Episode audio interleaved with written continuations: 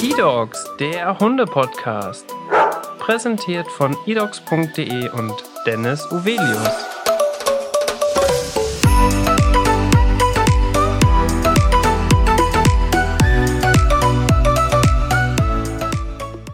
Hallo und herzlich willkommen zu einer neuen Podcast-Folge. Mein Name ist Dennis Uvelius. Heute spreche ich mit der lieben Clarissa. Herzlich willkommen im Podcast. Hallihallo aus Dresden. Schöne Grüße. Wir starten bei dir natürlich auch wieder mit unserem Kennenlernspiel. Das habe ich dir natürlich zuvor noch nicht gesagt. Okay, ich bin verwirrt. Aber wir dürfen jetzt einmal von dir erfahren, was machst du als Beruf? Ähm, ich bin hauptberuflich, wir gehen jetzt mal von meinem hauptsächlichen Beruf aus, bin ich ähm, Fotografin und Auftragsmalerin und habe mich da auf Tiere spezialisiert. Da kommen wir auf jeden Fall in den Fragen, die später kommen, auch noch drauf zurück. Was ist bei dir so im Bereich Hobby dabei? Ähm, Hobby ist im Prinzip oder war schon immer das äh, Fotografieren auch irgendwie, was dann halt auch mein Beruf geworden ist. Die, äh, das Zeichnen halt auch. Und ähm, aber richtiges Hobby ist bei mir eindeutig das ähm, Obedience, was ich mit meiner Hündin Anida mache, generell Hundetraining und ja, zocken. das ist so Hobby, Hobby. ja, genau. Kannst du daraus auch eine Leidenschaft ableiten? Also auf jeden Fall das Zeichnen. Das ähm, ist schon jahrelang meine Leidenschaft und äh, ja, ist es auch jetzt immer noch nach wie vor. Und jetzt ist es halt aber auch mein Beruf. genau. Also das ist halt wirklich das ähm, Leidenschaft. Aber Obedience mache ich auch leidenschaftlich gern oder generell alles, was mit Hundetraining zu tun hat. Das macht mir unheimlich viel Spaß. Genau. Ja, sehr, sehr cool. Jetzt ist der letzte Punkt auch schon die Lebenseinstellung. Das fällt tatsächlich den Podcast-Gästen immer am schwersten zu beschreiben. Aber ich glaube, das kriegst du ganz gut hin. Okay, also meine Lebenseinstellung ist ähm, positiv nach vorne blicken. Ähm, dranbleiben ist ganz wichtig und äh, auf jeden Fall, wenn ich mir irgendwas in den Kopf gesetzt habe, was ich machen will, dann ziehe ich es eigentlich auch immer durch. Das ist tatsächlich jetzt schon ein perfekter Übergang, denn wir wollen natürlich auch noch gerne einmal wissen, wie du deinen Charakter beschreiben würdest, weil das rundet eigentlich immer das Kennenlernspiel ganz schön ab, so dass wirklich auch alle Zuhörer von diesem Podcast ein gutes Bild von dem jeweiligen Gast haben. Okay, also mein Charakter. Hm. ähm, wie würden mich am besten meine Hunde beschreiben? Wahrscheinlich, dass ich ein bisschen sehr verrückt bin, dass ich ähm, oft gut gelaunt bin und ja, also auch sehr offen bin und deswegen auch gerne Leute an unserem Leben teilhaben lasse. Würde ich jetzt mal so meinen. Ich hoffe, das ist okay so. Mir würde wahrscheinlich noch viel mehr einfallen, aber ähm, das ist jetzt, sprengt, glaube ich, den Rahmen. Das reicht jetzt. Fürs Kennenlernspiel reicht es auf jeden Fall, okay. denn wir haben ja auch noch einige Fragen vorbereitet. Und da ist so, dass wir jetzt im Moment mit einer ganz klassischen Frage immer starten. Wie bist du überhaupt auf den Hund gekommen? Du hast gerade schon erwähnt, dass du auch mehrere Hunde hast. Das möchte ich natürlich gerne wissen. Ja, ähm, also erstmal zu meinen Hunden. Ich habe eine Dalmatiner-Hündin, die Anila, das ist meine große. Dann habe ich eine kleine Chihuahua-Hündin, die Abby. Und ich habe auch noch eine Katze, also eine Hundekatze, weil die mit den Hunden aufgewachsen ist und manchmal mehr, mehr Hund als Katze ist. genau. Und wie bin ich auf den Hund gekommen? Also, ich habe im Prinzip, oder wir hatten früher schon in der Familie einen Hund und schon als Kind war ich absolut äh, Hunde vernarrt, sage ich mal. Also der Nachbarshund musste ausgeführt werden und all solche Späßchen. Also für mich stand eigentlich auch fest, nachdem ich ähm, mit dem Au pair in Spanien fertig war, dass ich ausziehen werde und dass ich dann einen Hund haben werde. Mhm. Ja, das ist auf jeden Fall eine tolle Geschichte. Und ich habe gesehen, dass du dir kürzlich auch einen Pflegehund angeschafft hast. Warum hast du dich dazu entschieden? Wer von beiden ist es? Das wollen natürlich gerne die Zuhörer auch wissen. Ach so, ähm, das äh, ist wahrscheinlich ein bisschen falsch angekommen. Also äh, Pflegehund ist, äh, das war ja nur, der war ja nur auf Pflege da für zwei Wochen und wurde dann weitervermittelt. Also ist jetzt kein Hund, der jetzt hier bei uns noch ist. Ach so, okay.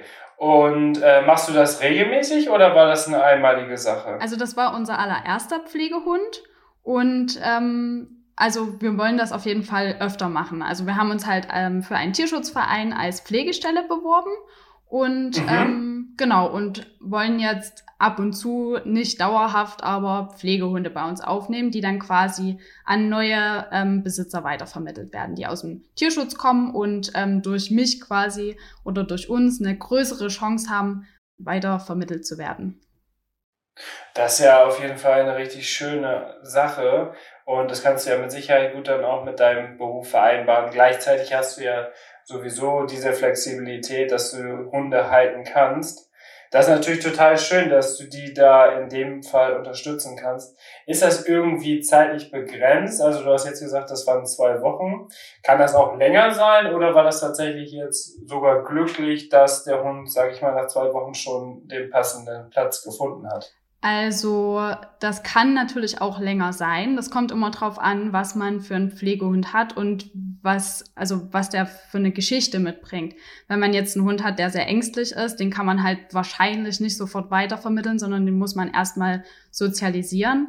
Ähm, das Gute, beziehungsweise bei uns passen halt am besten Welpen in unser Lebensumfeld, weil wir halt sehr städtisch wohnen und mit einem ausgewachsenen Pflegehund, der halt schon, sage ich mal, gewisse Traumata mitbringt, geht halt ein Stadtleben auf gar keinen Fall. Deswegen haben wir halt gesagt, wir nehmen auf jeden Fall nur Welpen, weil das halt für die Hunde nur gerecht ist so. Und ähm, in der Regel bleiben Welpen aber nicht ewig bei der Pflegestelle. Welpen sind halt schneller zu vermitteln als ältere Hunde, die schon Probleme mit sich bringen. Das heißt, also wir haben von unserem Tierschutzverein einfach gesagt bekommen, dass wir wahrscheinlich so drei bis vier Wochen den Pflegehund maximal da haben. Aber es kann auch länger gehen. Also es kommt halt, wie gesagt, auf den Hund drauf an, wie schnell er ein neues Zuhause findet. Ja, und machen das viele? Also jetzt zum Beispiel am Beispiel von eurer Tierschutzorganisation, da wo du mit dabei bist, gibt es da mehrere Leute, die wirklich diese Pflegestelle immer anbieten? Oder ist es schon eher, ja, sage ich mal, äh, weniger beliebt oder einfach noch gar nicht so präsent bei den Menschen? Mm, also ich bin ja jetzt noch nicht so lange dabei, deswegen habe ich jetzt nicht wahnsinnig die Erfahrung, kann halt nur das wiedergeben, was mir von dem Tierschutzverein gesagt wurde. Und ähm, das war hauptsächlich, also sie haben halt gesagt, eigentlich nehmen sie auch aktuell gar keine neuen Pflegestellen an, weil ähm, dadurch, dass halt jetzt zu Corona-Zeiten so viele Leute, so viele Hunde sich anschaffen, ähm, sind halt die meisten Hunde schon aus dem Tierschutz vermittelt, bevor sie überhaupt auf eine Pflegestelle kommen. Und äh, wir sind aber trotzdem mit noch reingerutscht, weil wir halt wirklich sehr, sehr gute, ähm, sage ich mal, Grundvoraussetzungen mitbringen für eine Pflegestelle, weil wir halt beide, also mein Partner und ich, wir sind halt beide den ganzen Tag zu Hause im Prinzip und äh, können uns dementsprechend halt auch rund um die Uhr um den Pflegehund kümmern. Und das können halt viele aktuell zu Corona-Zeiten, ja, aber halt nach Corona gibt's halt auch noch ein Leben. Und ähm, das können dann wahrscheinlich nicht mehr so viele vorweisen, dass sie den ganzen Tag zu Hause sind. Deswegen, und ich habe halt auch schon viel Erfahrung mit Hunden. Ich äh, bin im Hundesportverein und so weiter. Und das hat die dann doch ganz gut überzeugt und die wollten dann gerne, dass ich Pflegestelle bin. Ja, das glaube ich, dass das natürlich bei euch echt eine super Adresse ist. Du hast es schon angesprochen. Ähm, wir merken natürlich bei eDogs auch, dass das Thema aktuell auch durch den Lockdown und so weiter, dass die Hunde einfach total beliebt sind, auch aus Tierheimen, dass die teilweise, dass teilweise die Tierheime auch die Tiere gar nicht mehr oder die Hunde gar nicht mehr inserieren müssen, weil die einfach zuvor schon wirklich vermittelt sind. Und da ist natürlich jetzt wirklich, deswegen versuchen wir auch mit dem Podcast eine Aufmerksamkeit darauf zu lenken und vielleicht auch äh, den Leuten ein bisschen nahe zu bringen, dass es total wichtig ist, dass man sich ganz intensiv erst mit dem Thema beschäftigen soll, bevor man sich einen Hund anschafft, weil diese Rückläufer, die hat man schon im letzten Sommer gemerkt, wo dann natürlich die Lockerung kam, auf einmal musste man nicht mehr im Homeoffice arbeiten, hat man sich gedacht, oh Mann, was mache ich denn jetzt mit dem Hund? Ich kann den ja gar nicht mehr zur Arbeit nehmen. Und solche banalen Sachen, wenn man das jetzt hört, denkt man ja, ja, jeder ist ja wohl so schlau und macht das. Aber weil dieser Hundekauf oder die Vermittlung einfach immer so ein emotionales Thema ist, ist es bei uns auch immer natürlich ein großes Thema, wo wir natürlich auch einfach Aufklärungsarbeit leisten wollen. Umso schöner ist es tatsächlich, dass du es jetzt angesprochen hast, weil da merkt man ja auch, dass das nicht nur uns beschäftigt, sondern eigentlich jeden. Ja, auf jeden Fall. Und das ist halt für mich auch ein sehr emotionales Thema, wenn man sich halt in Social Media ähm, umschaut und sieht, ähm, wie viele sich aktuell Welpen holen und ja, dass es halt auch einfach nicht schön ist und du mittlerweile auch mitkriegst, dass es oft halt eben leider nicht durchdacht ist und das ist halt einfach unfassbar schade, weil das am Endeffekt sind halt die Hunde die Leidtragenden und nicht die Leute, die sich denken, ach, jetzt hole ich mir mal einen Hund, weil ich habe gerade zwei Monate Homeoffice.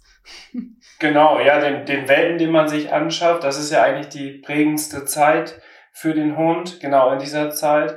Und wenn die dann aus der, Familie, aus der Familie wieder rausgerissen werden und doch äh, weiter vermittelt werden oder leider im Tierheim landen danach, ähm, weil die Leute sich natürlich lieber einen Welpen holen als schon einen älteren Hund, dann ist das natürlich wirklich ein Teufelskreis, was man nicht unbedingt möchte. Das stimmt.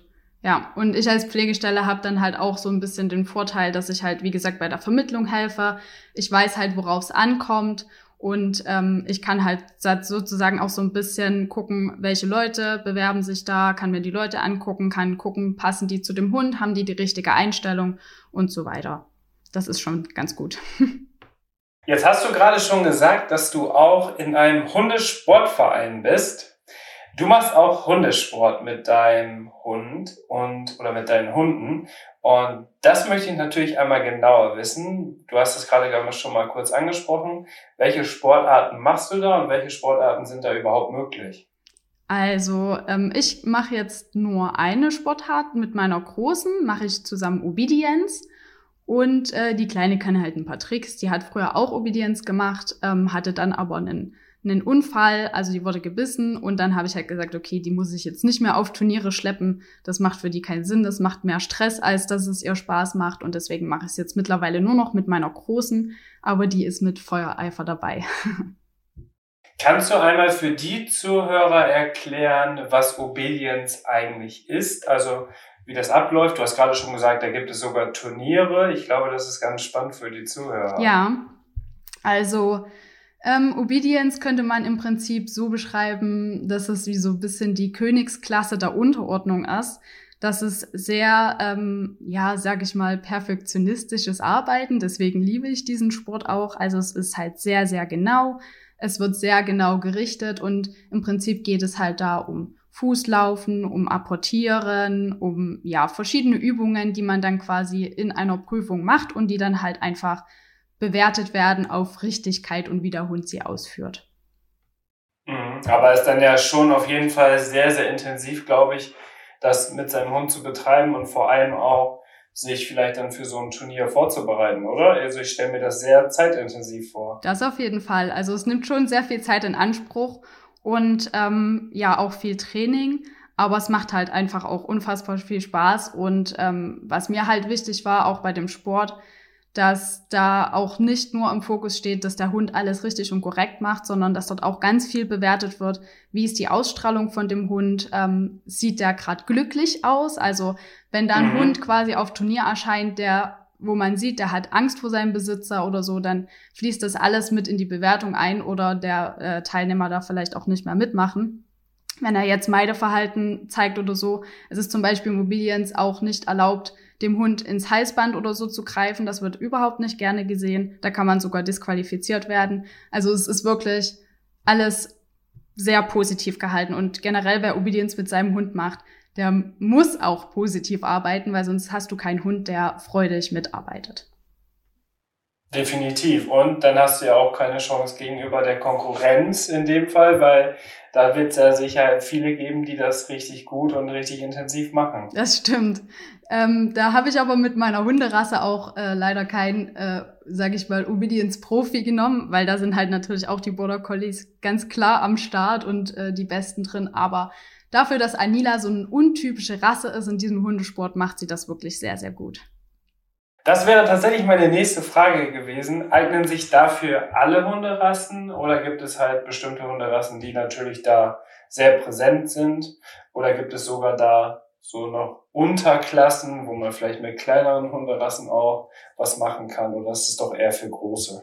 Mm, nicht unbedingt. Also prinzipiell kann man mit jedem Hund diesen Sport machen. Die Frage ist halt eher, wie ambitioniert ist man? Also wenn man jetzt auf einer deutschen Meisterschaft laufen will, dann kann man wahrscheinlich nicht mit einem Mods starten, ähm, weil der wird halt gegen die Border Collies nicht ankommen. Die sind halt einfach sehr präsent in diesem Sport wie fast überall, weil sie halt eben ja so, so schnell und so flink arbeiten können. Aber ähm, auch Anila hatte sehr, sehr gute Turniere, jetzt mittlerweile nicht mehr so. Aber Was? Ja, naja, also wir sind jetzt ja auch schon in Klasse 3, also in der höchsten Klasse und die ist halt auch wirklich sehr, sehr schwer und wird sehr, sehr streng gerichtet. Und ähm, es gibt einfach Hunde, die haben, die bringen halt von alleine diesen, diesen Spaß an der Arbeit mit und die belohnen sich allein durch das Arbeiten. Und dazu gehört Anila definitiv nicht. Die belohnt sich halt nur durch das Leckerli und das Leckerli ist aber im Turnier verboten. das heißt, ähm, Anila weiß jetzt mittlerweile schon, wenn ein Turnier ist, okay, die Alte ist schon wieder komplett am Durchdrehen, die die ähm, ist nicht mehr klar im Kopf, also weil ich halt so aufgeregt bin. Und äh, die weiß ganz genau, okay, jetzt ist schon wieder ein Turnier, jetzt kriege ich schon wieder eine Viertelstunde kein Leckerli, da habe ich keinen Bock mehr drauf. also so ungefähr. Aber das ist auch ein Punkt, woran wir arbeiten an der äh, Turniermotivation. und ähm, genau, wir bleiben auf jeden Fall dran und es macht dir ja auf jeden Fall Spaß und ich versuche halt dann mit ähm, anderen Turnier, zum Beispiel Rallye Obedience, so ein bisschen gegenzusteuern, weil bei Rallye Obedience gibt es in den ersten Klassen Leckerlis im Turnier und dann kann ich quasi ihr so ein bisschen das Turniergeschehen wieder verschönern. Jetzt möchte ich das eigentlich unbedingt einmal sehen, deswegen frage ich dich, vor allem auch für die Zuhörer, kann man auch Videos oder Fotos von deinem Dalmatiner sehen, auch beim Turnier. Ich habe gesehen, dass du auf YouTube aktiv bist, auf Instagram. Magst du einmal gerne verraten, wie du da heißt, damit auch einmal die Zuhörer darauf gehen können und wirklich mal nachschauen können, ja. wie es bei dir abläuft? Ja, also wie du schon sagtest, wir sind aktuell sogar sehr aktiv auf YouTube. Ich ähm, poste fast jede Woche ein neues Video. Und ähm, da habe ich sogar Tutorials auf ähm, YouTube zum Thema Obedienz. Wir heißen dort Clara Pinselpfote, beziehungsweise mein Account heißt so. Genauso heiße ich auch auf ähm, Instagram mit meinem Hauptkanal. Da ähm, gibt es viele Fotos von meinen ähm, drei Vierbeinern zu sehen. Und ja, so Einblicke in unser Leben im Prinzip, ähm, vor allem auf YouTube auch. Da mache ich immer die Wochenvlogs und da nehme ich auch viel mit zum Training mit. Und ich habe auch eine kleine Trainingsgruppe auf Patreon. Da kann man quasi auch beitreten und dann äh, mit mir zusammen trainieren, auch im Obedience und auch Tricktraining. Ja, richtig cool. Und jetzt ist es ja so, dass du hauptberuflich auch in der Fotografie tätig bist. Das spielt sich bei dir natürlich alles zusammen. Also man hat ja wirklich das Gefühl, wenn man natürlich Fotografie macht, dann mag man auch vielleicht gerne Video machen. Und das passt natürlich alles bei dir. Instagram, YouTube, alles ist mit dabei. Wie bist du denn zur Fotografie gekommen? War das schon immer vielleicht sogar dein Berufswunsch oder war das eher auch so aus dem Hobby heraus? Also bei der Fotografie war es tatsächlich so, dass das ähm, eher spontan dazu kam. Also da habe ich nie dran gedacht, dass ich da mal landen werde. Das kam halt durch meine, meine kleine Hündin, die Abby, als die eingezogen ist, ist kurz danach eigentlich auch die erste Spiegelreflexkamera eingezogen, weil man hat es in den Foren immer gesehen, da waren Leute, die konnten unfassbar schöne Fotos machen und dann bin ich halt so jemand, der das auch können muss und äh, genau, so ist dann die Spiegelreflexkamera bei mir gelandet und dann hat man sich immer mehr mit dem Thema beschäftigt und ich habe mir dann quasi alles selber beigebracht und 2013 habe ich dann entschieden, okay, ich könnte ja auch Fotoshootings anbieten, weil dann kamen so die ersten Anfragen, kannst du nicht mal meinen Hund fotografieren? Und mhm. ähm, ich hatte da aber schon mein Kunstgewerbe und da war es dann für mich relativ simpel und relativ schnell zu machen, da einfach noch ein zweites Gewerbe mit anzuwerben, anzumelden mit der Fotografie. Jetzt hast du gesagt Kunstgewerbe. Ich habe gesehen, dass du auch Künstlerin bist. das spielt sich natürlich auch in deinem Namen wieder. Clara Pinselpfote. Ja. Das Wort Pinsel spielt dann natürlich eine große Rolle. Was ich mir jetzt frage, ist, wie kriegst du das alles unter einem Hut? Also, du machst YouTube, du in, trainierst ganz intensiv mit deinen Hunden, dann hast du noch Instagram, Fotografie und du malst auch noch. Und das ist ja auch mega zeitintensiv. Also wie machst du das? Und was machst du als Künstlerin? Ähm, also, das frage ich mich manchmal auch, wie ich das mache. ähm, ja, keine Ahnung, ich habe halt einen relativ festen Tagesplan, der ähm, relativ gleich abläuft und ja, ich stehe zeitig auf. ich nutze halt den Tag, sage ich mal, von vorne bis hinten aus. So, wenn ich spazieren gehe, ist eigentlich fast immer eine Trainingseinheit mit meiner Großen dabei. Mm, dann einmal die Woche Hundeplatz, äh, richtiges Obedienztraining im Verein. Und ähm, danach, wenn ich wieder zu Hause bin, wird halt gearbeitet. So und im Sommer habe ich dann halt Fotoshootings am Abend und ja, im Prinzip passt das schon ganz. Also ich bin relativ gut strukturiert, würde ich sagen, und so kann man das eigentlich alles ähm, in, in einen Hut packen. das passt schon. So, denke ich zumindest. Und bei deiner Malerei jetzt als Künstlerin, hast du dich da voll und ganz spezialisiert auf Tiere oder machst du auch was anderes? Ähm, also, ich habe dieses Jahr für mich schon so ein bisschen entschieden, dass ich jetzt nur noch Tiere zeichnen möchte. Also ich habe früher auch ähm, Menschenporträts angenommen, aber die haben mir halt einfach nicht so das gegeben, was mir Tierporträts geben. Also Tiere zeichnen macht mir halt einfach viel, viel mehr Freude, als Menschen zu zeichnen. Und deswegen werde ich jetzt definitiv ab diesem Jahr keine reinen Menschenporträts mehr anbieten, wenn dann in Kombination mit einem Tier. Aber ja, es soll schon darauf laufen, dass es halt reine Tiermalerei wird im Prinzip. Und wie kann man sich das vorstellen? Wie lange brauchst du so für ein so ein Porträt, wenn du das malst? Ich sag mal jetzt zum Beispiel von deinem Dalmatiner. Oh, da habe ich witzigerweise noch nie ein Bild gemalt. Also zumindest kein so schönes Porträt, wie ich das sonst immer für Kunden mache, weil ich keine Zeit dafür habe. äh, ist ein bisschen traurig und ich nehme es mir mal wieder vor, aber es passt halt irgendwie nie rein. Ich habe hinter mir eine riesen ähm, Ölleinwand stehen, wo eigentlich Anilas Bild drauf soll, aber die steht auch jetzt schon seit zwei Jahren im Prinzip. und okay. ich habe sie noch nicht weitergemacht. Ähm, aber wenn wir jetzt zu den Porträts gehen, zu den äh, normalen Pastellporträts, also das ist unterschiedlich. Es kommt immer so ein bisschen drauf an, wie umfangreich ist das Motiv. Also soll es eine Collage mit mehreren Bildern werden von dem Tier, sollen es mehrere Tiere werden. Also wenn wir jetzt ein reines Kopfporträt nehmen würden in einer guten Größe A3, das ist so die Standardgröße, mhm. brauche ich so ja 15 bis 20 Stunden ungefähr. Okay. Ja, genau. Ja, Wahnsinn. Und dann ist es jetzt ja so, muss man, äh, also wie machst du das?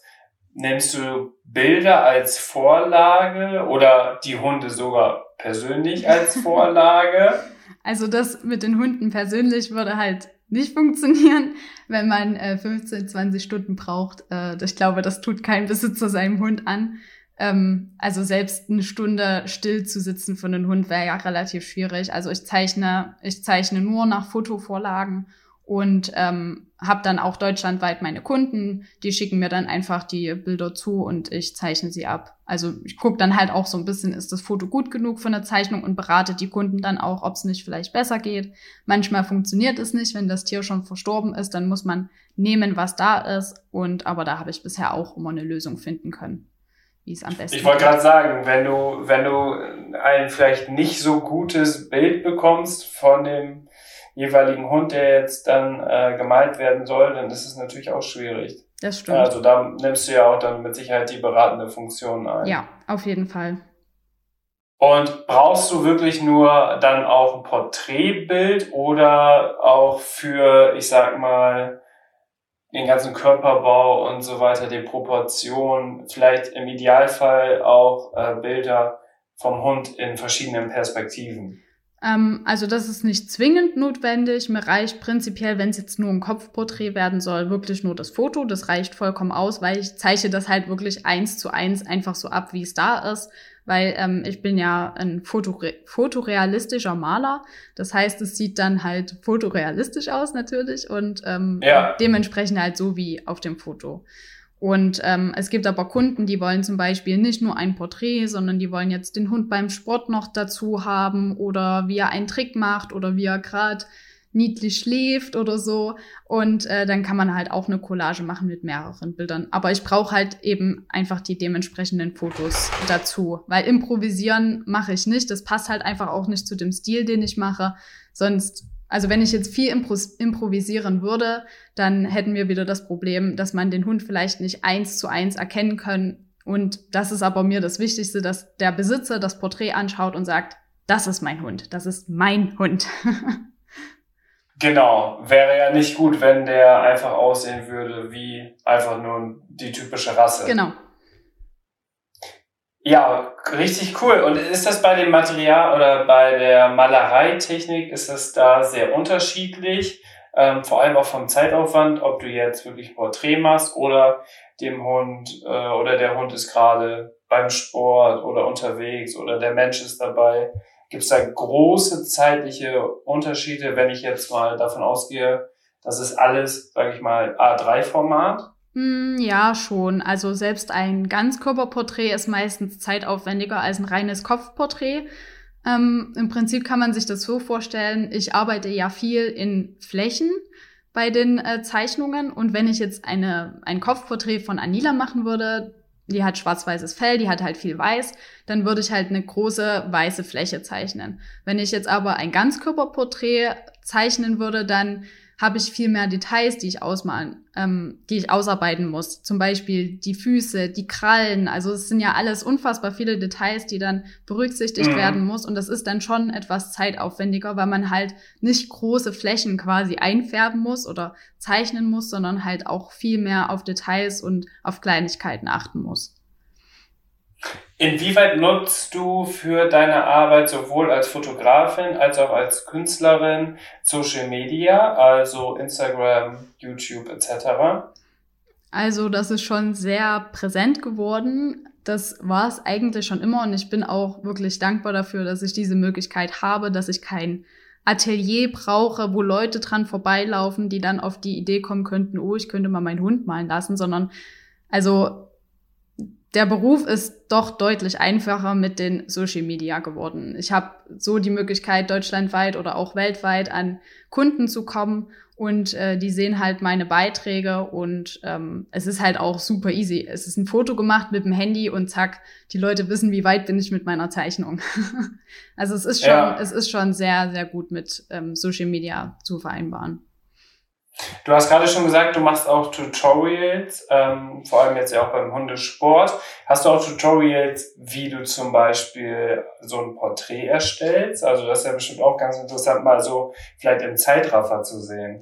Also ich habe auf meinem YouTube-Kanal noch ganz, ganz altes Speedpainting. Also das nennt man so Speedpainting dann, wenn das so schnell ein Zeitraffer ist, habe ich auch noch auf meinem Kanal mache ich halt aktuell eher weniger. Vielleicht mal wird es mit im Vlog reingeschnitten, weil ähm, es halt einfach nicht mehr so zu meinem Kanal passt, weil mein Kanal mhm. jetzt doch eher mehr so um mich und meine Hunde geht.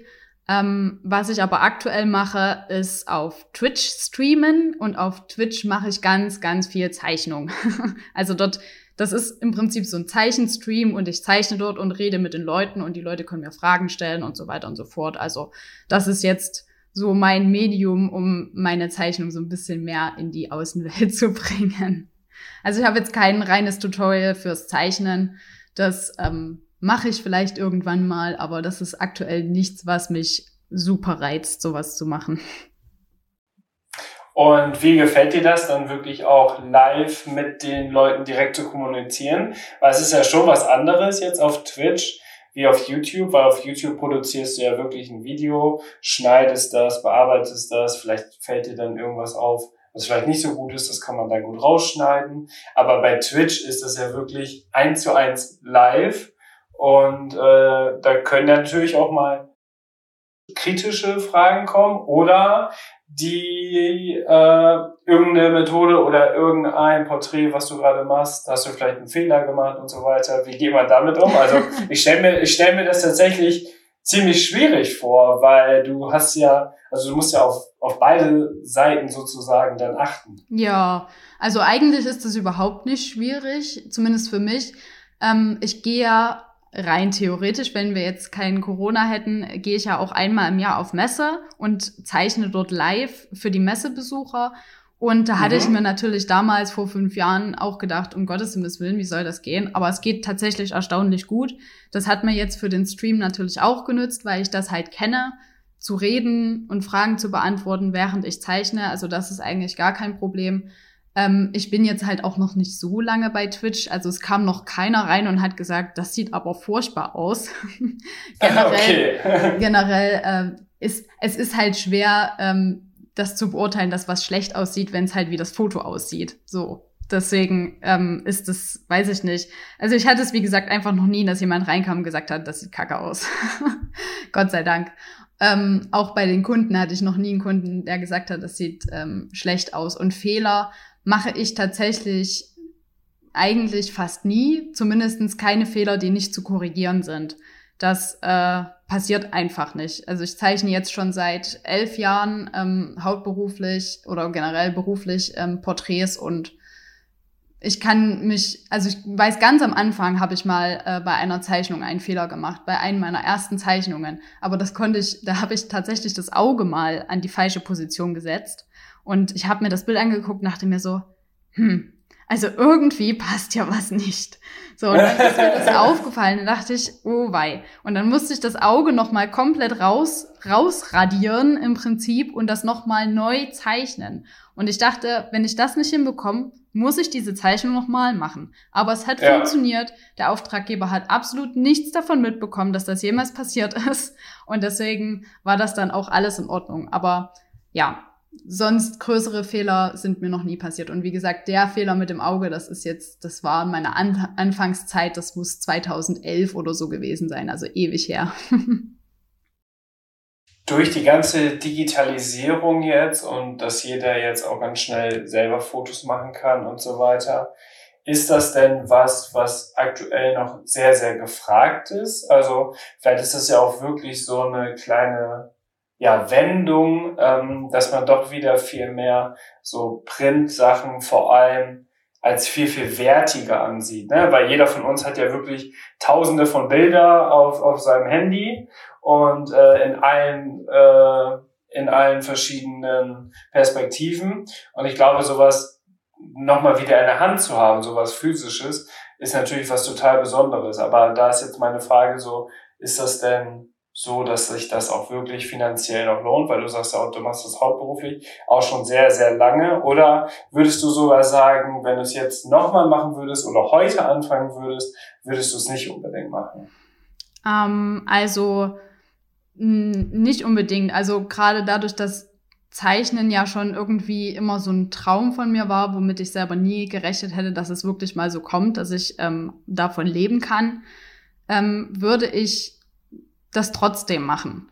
Ähm, einfach, weil, wie du schon sagtest, Zeichnungen was ganz, ganz Besonderes sind. Das ist halt nicht mit einem Foto zu vergleichen. Ich, das ist auch so eine Frage, die kommt bei der Messe immer.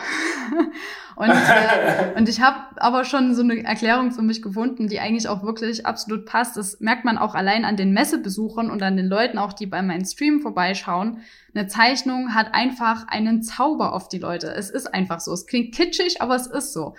Wenn du ein Foto hast, dann guckst du dir das Foto an und sagst, ja, das ist ein sehr schönes Foto. So, das war's. Weil wenn du eine Zeichnung vor dir hast, die wirklich fotorealistisch ist, dann gehst du hin, dann gehst du nah ran, dann guckst du dir die Nase an, dann guckst du dir die Augen an, dann guckst du dir das Fell an. Also du guckst dir alles ganz, ganz, ganz im Detail an und weiß ich nicht, also das hat halt diesen Zauber, das fesselt die Leute halt einfach, dass da eine Zeichnung aussieht wie ein Foto. Und das ist halt auch einfach das Besondere an einer Zeichnung, wenn du die in deiner Wohnung hängen hast.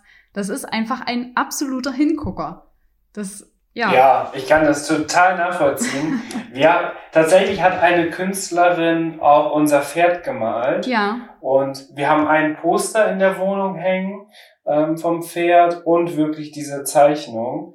Und das Poster guckt man sich gar nicht an. Aber auch wenn wir mal Besuch bekommen oder so und die stehen dann vor diesem Bild, dann denken die im ersten Moment, das ist ein Foto. Ja. Und dann sage ich, guck dir das mal ganz genau an, das ist kein Foto, das ist gezeichnet.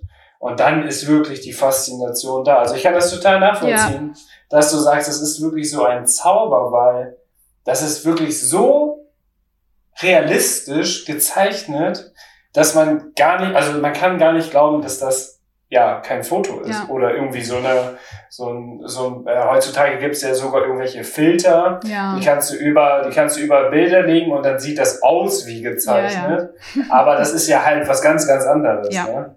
Ja, das, was ich mache, ist halt auch Handarbeit. Und das ist, glaube ich, auch einfach für die Leute schön zu wissen, dass da wirklich ein Künstler dahinter steht, der da Stunden investiert hat, um dieses äh, Porträt zu zeichnen und das halt alles wirklich echte Handarbeit noch ist. Und ich bin auch sehr, sehr froh, dass das ähm, in meinem Kundenkreis noch so geschätzt wird. Also natürlich ist auch das schwierig, weil auch hier gibt es sehr viele Leute, die halt eben einfach so nebenher zeichnen und dann ähm, bieten die das halt an für Preise, die unterirdisch sind. Aber gut, so macht man das halt am Anfang, wenn man anfängt.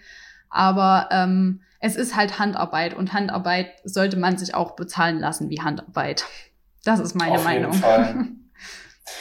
Da teile ich auf jeden Fall deine Meinung, weil du hast ja schon gesagt, 15 bis 20 Stunden, das muss man sich immer überlegen. Ne? Ja. Und äh, am Ende muss deine Arbeitszeit auch ganz normal entlohnt werden. Du kannst ja auch nicht nur von Luft und Liebe leben, Leider das wäre nein. schön. Und in dem Fall ist es natürlich umso schöner, dass es doch so viele Menschen gibt, die dann wirklich dieses Handwerk, was es ja letztendlich ist, dass die das auch wirklich wertschätzen ja. und dementsprechend dich dann ja. auch dafür bezahlen. Genau, da bin und ich, auch. Glaube, da bin ich auch sehr, sehr dankbar für. Das freut mich. Wie heißt du denn auf Twitch? Ich glaube nicht, dass wir viele Zuhörer tatsächlich haben, die selber auf Twitch unterwegs sind. Ich habe Ich habe tatsächlich einen Account. Ich könnte dann auch mal nachschauen. Sehr gerne. Ähm, ähm, äh, tatsächlich haben sich schon einige meiner Follower nur wegen mir auf Twitch angemeldet. Also das war auch so, wo ich mir denke, Leute, was ist los mit euch? Aber freut mich natürlich total. Ähm, ich heiße auf Twitch so wie auf äh, YouTube und auf Instagram auch Clara Pinselpote. Kann man mich auch okay. finden. Also relativ simpel. Das Einzige, wo ich eigentlich einen Namensunterschied drin habe, sind auf meinen Instagram- und Facebook-Seiten zu meiner ähm, Arbeit. Da heiße ich halt La Vida Colorista, weil so heißt halt auch meine, mein Gewerbe beziehungsweise mein Unternehmen. Und äh, wenn man sich quasi mal meine Porträtzeichnungen anschauen will, dann muss man halt nach La Vida Coloristas schauen. Aber auch auf Clara Pinselpfote findet man eigentlich irgendwo und irgendwie immer einen Weg, um an meine Malerei zu kommen.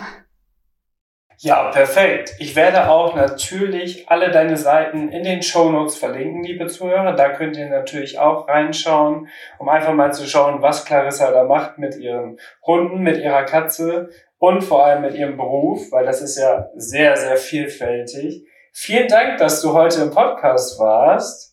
Sehr gern. Ich habe schon alle Fragen durch. Wie hat's dir gefallen im Podcast? Äh, sehr gut. Also ich habe mich sehr wohl gefühlt. Ich bin immer noch ein bisschen aufgeregt, aber ich habe sowieso immer so ein bisschen das Problem, dass ich immer sehr aufgeregt bin bei solchen Sachen, wenn ich, wenn ich irgendwas zum ersten Mal mache. Aber ja, es war sehr, sehr schön auf jeden Fall. Hat mir sehr viel Spaß gemacht.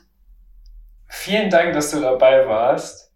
Und ich wünsche dir natürlich alles Gute für die Zukunft. Ich hoffe, dass du auch gut durch die Corona-Situation durchkommst, dass wir das auch spätestens nächstes Jahr gar nicht mehr ansprechen müssen, dieses Thema. Ich glaube, da würden sich alle sehr, sehr drüber freuen. Das stimmt. Und ich überlasse dir jetzt das letzte Wort. Ich verabschiede mich schon von den Zuhörern. Vielen Dank, dass ihr eingeschaltet habt. Bewertet den Podcast gerne. Ihr könnt ihn auch abonnieren und schaut unbedingt bei Clarissa vorbei auf ihren Social Media Plattformen. Es lohnt sich. Es macht mega Spaß, bei der Arbeit zuzuschauen. Ich wünsche euch alles Gute. Bis dahin. Macht's gut. Danke, dass ich da sein durfte.